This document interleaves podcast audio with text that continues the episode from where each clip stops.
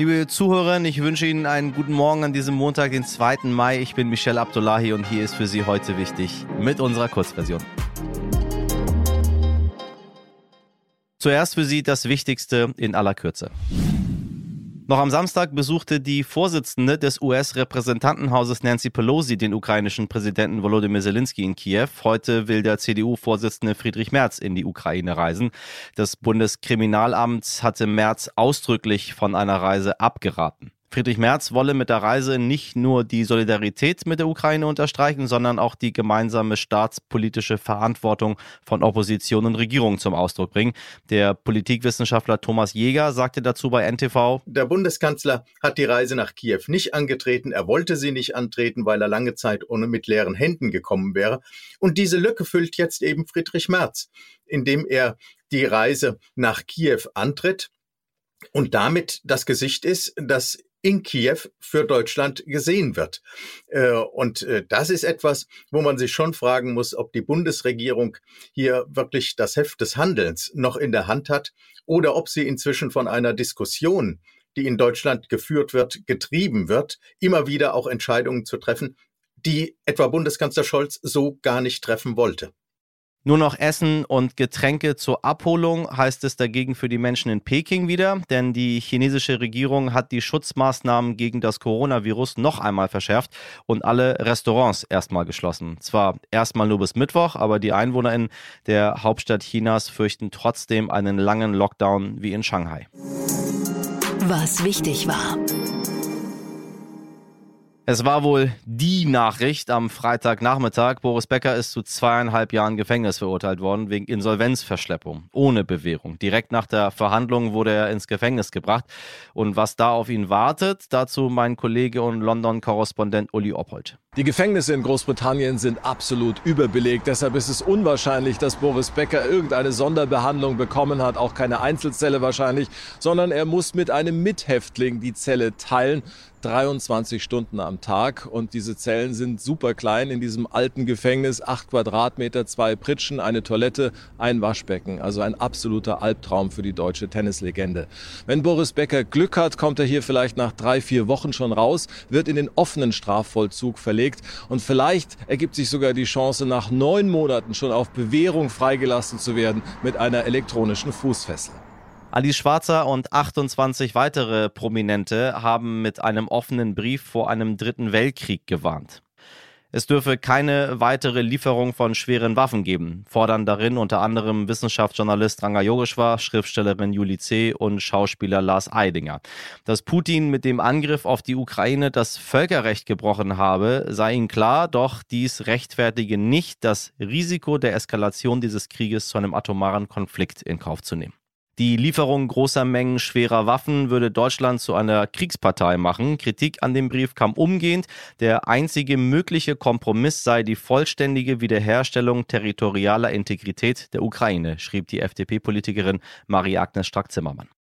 Die Inflation ist in Deutschland auf 7,4 Prozent gestiegen. Das ist der höchste Stand seit 1981. Vor allem die Energiepreise haben zu dieser Inflationsrate beigetragen. Was wichtig wird.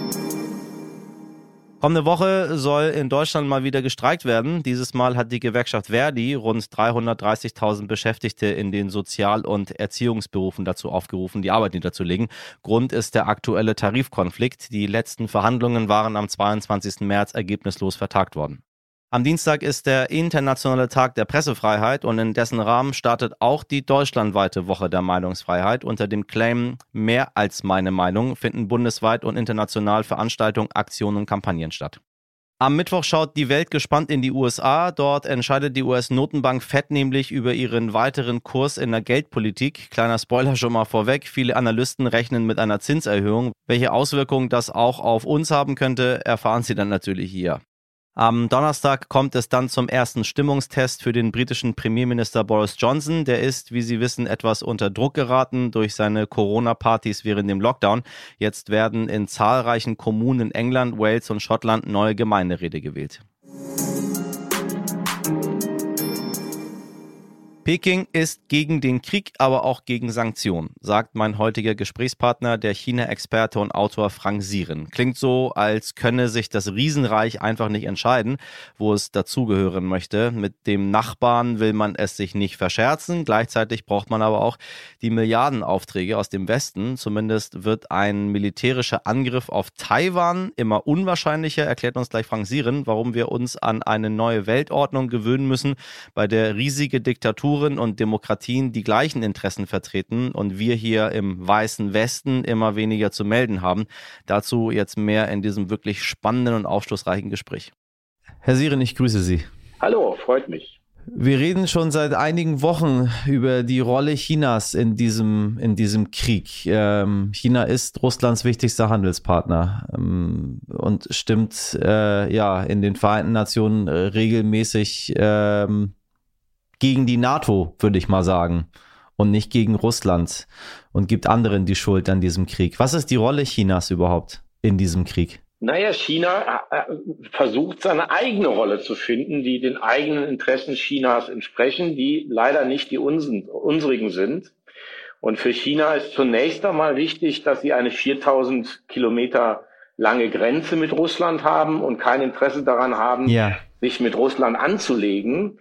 Ähm, und äh, zweitens auf die Rohstoffe der Russen angewiesen sind, ähm, um den Klimawandel, äh, die Klimaziele hinzubekommen. Denn etwa gut 60 Prozent äh, der Energiegewinnung ist noch aus Kohle in China. Und da müssen sie runter von. Und das geht kaum ohne das russische Gas. Und ähm, insofern ähm, hat sich Peking entschlossen, so eine, ähm, wir würden sagen, eine lavierende Position einzunehmen. Also man hat auch relativ gute Kontakte zur Ukraine. Ähm, man, die Peking ist gegen den Krieg, aber eben auch gegen Sanktionen. Damit sind sie in guter Gesellschaft, weil fast alle Länder in Asien, aber auch in, im Mittleren Osten und in Südamerika sich an den Sanktionen nicht beteiligen, etwa 85 Prozent der Welt. Und man hat schon so ein bisschen das Gefühl, dass in diesem Krieg China und Asien ähm, und der Westen sich ein wenig auseinanderentwickeln. Ähm, es gibt in Asien die eine andere Ausnahme, das ist Japan und Südkorea, wobei schon Südkorea sehr hin und her gerissen ist, weil der größte Handelspartner von Südkorea wiederum die Chinesen sind auf der einen Seite, auf der anderen Seite Richtig, ja. hat man 30.000 Soldaten, amerikanische Soldaten gegen Nordkorea und auch ein bisschen gegen China im Land. Insofern ist das für, für Südkorea eine schwierige Situation. Aber die ASEAN-Staaten, das sind die südostasiatischen Staaten, die sollten eigentlich äh, kürzlich nach Amerika äh, eingeladen werden zu einem Gipfel, beziehungsweise Joe Biden hat sie eingeladen und da haben die Staaten gesagt, wir haben keine Zeit. Wir, ähm, und der Untertitel war, das wurde natürlich nicht so gesagt, aber war so gemeint, man möchte sich nicht auf eine der beiden Seiten sozusagen ziehen lassen in diesem Konflikt. Am Ende ist es ja ein Konflikt zwischen den USA und Russland. Und ähm, das kann man jetzt bedauern. Ja, auch die Inder ähm, ähm, haben kein Interesse an den Sanktionen, sondern kaufen viermal so viel Öl wie letztes Jahr aus Russland. Ähm, das kann man alles bedauern, aber das sind Entwicklungen, auf die haben wir keinen so großen Einfluss mehr. Herr Siren, ich danke Ihnen sehr für das Gespräch. Gerne. Heute nicht ich.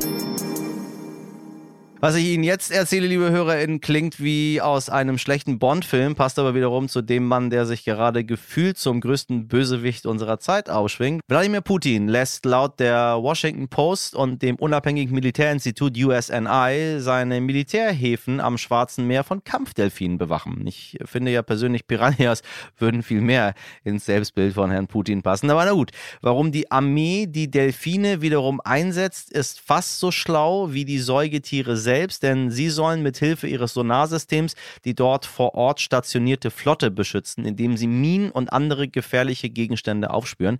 Die Idee der Kampfdelfine ist aber gar nicht so neu. Tatsächlich kommt die Idee aus den USA. Dort hat das Militär bereits in den 1960er Jahren angefangen, Delfine abzurichten und einzusetzen. Und falls Sie sich jetzt die Frage stellen, könnte ein Delfin mich töten? Nein, kann er nicht.